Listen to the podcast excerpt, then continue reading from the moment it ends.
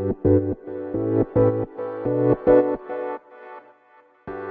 はようございます。なつきです。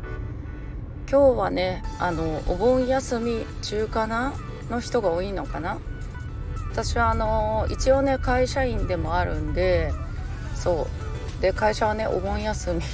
あのないんでそう変わらずいつもと変わらぬ日曜をね過ごしております。そうどちらにしてもねお家にいても、ね、オンラインの仕事をしてるんであんまりねお休みっていう感じないかなって。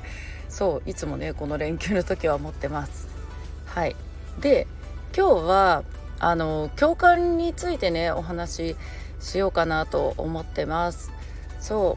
うちょっと雑談風になるかも。そう私がなぜこのビジネスをやっているかっていうところもね含めてお話していこうかなと思ってて今ね私があのメンターの一人でもある小田切あさぎさんっていう方がいらっしゃるんですね。でその方のコミュニティ入ってるんですけど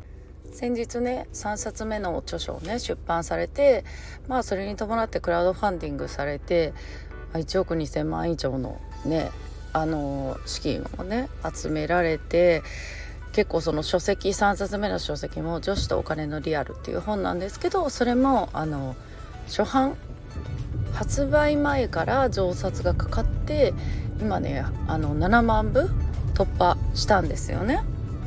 で結構このクラウドファンディングも書籍もこれって前代未聞でこんなことって普段あの普通にはね考えられないんですよ。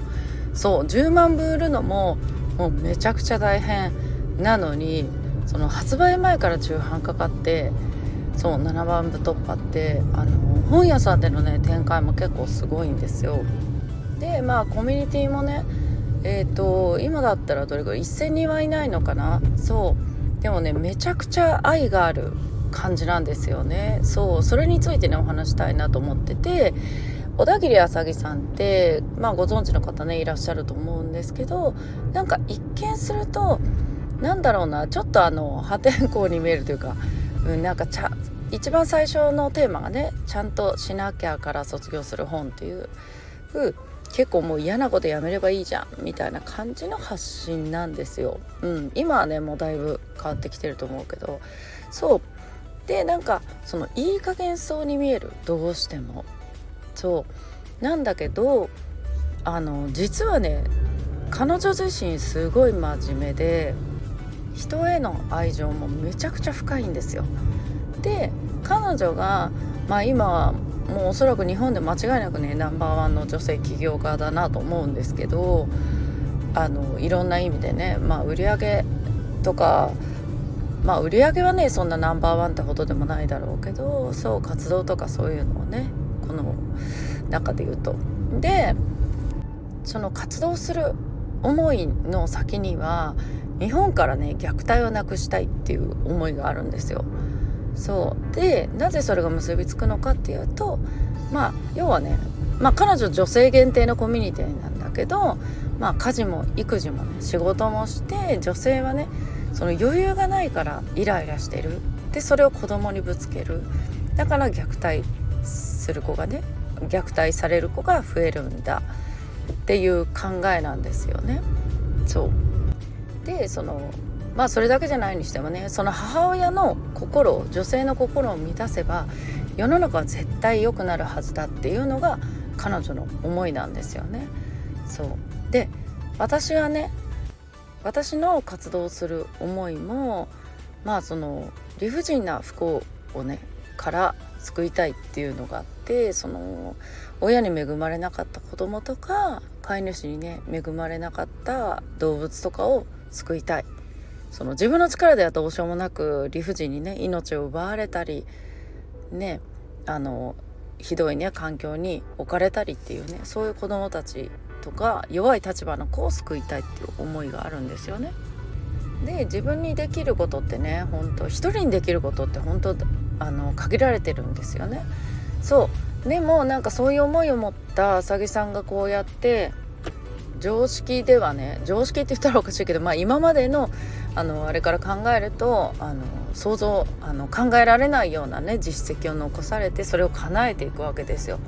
うん、でやっぱりそのたんびにねえっ、ー、と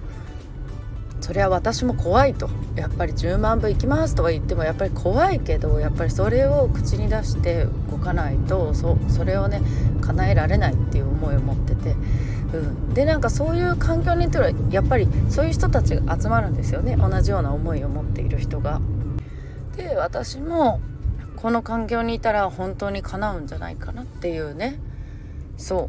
う。そういう思いでねいる。うん、でやっぱりその一見するとそういう風に見えないんだけど実はそういうね誰よりも熱い思いを持っているっていうところとかそれとあの自分とね目標というか目指す先が一緒、うん、っていうその共感ですよねやっぱりそういうところが浅木さんがね本当に心から慕われる、うん、理由なんだなと思うんですよ。そうコミュニティの中にはやっぱりその同じようにね、うん、こういう世の中にしたいっていう本当にねあの日本を変えたいというか変えるぞっていう感じのね思いを持った人たちが集まってるなっていうのはねすごく感じますね。そうだからそのビジネスなんてまあビジネスをねそのためにビジネスをやって影響力つけてっていうのはもちろんあるんだけどそうだけどビジネスをするために集まってる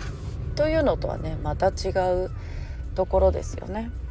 うん、でも結局なんか人生ってそうじゃないかなと思って同じ思いを持っている人と関われるか一緒にいれるかどうかでうんやっぱりさ周りが「えそんなの無理に決まってんじゃん」みたいな人ばっかりだとやっぱ心折れちゃうと思うしあなんかやっぱり自分の、ね、こういう目標っておかしいのかなっていう感覚にもなると思うんですよ。そうでもね共感し合える仲間がいるとなんかそれさえも本当に叶うんだろうなっていう感じで前を向いてねずっと前を向いてあの歩いていけるっていうところがねめちゃくちゃ大きいなと思いますね。うん、でやっぱりそのビジネスなんだけどその先にどう生きるか自分がどういう人生をね歩んでいきたいかっていうのがやっぱりそこがないとねそうあの何をやってもビジネスでもあのその他でもねそう何をやってもやっぱりうまくいかないというかでそう自分がどう生きたいかなんですよね。最終。うん。でそこで共感し合える仲間っていうのはめちゃくちゃ重要なんじゃないかなと思ってね今日このお話をねシェアしてみました。ということで皆さん今日もね良い一日をお過ごしください。またお会いしましょう。Thank you.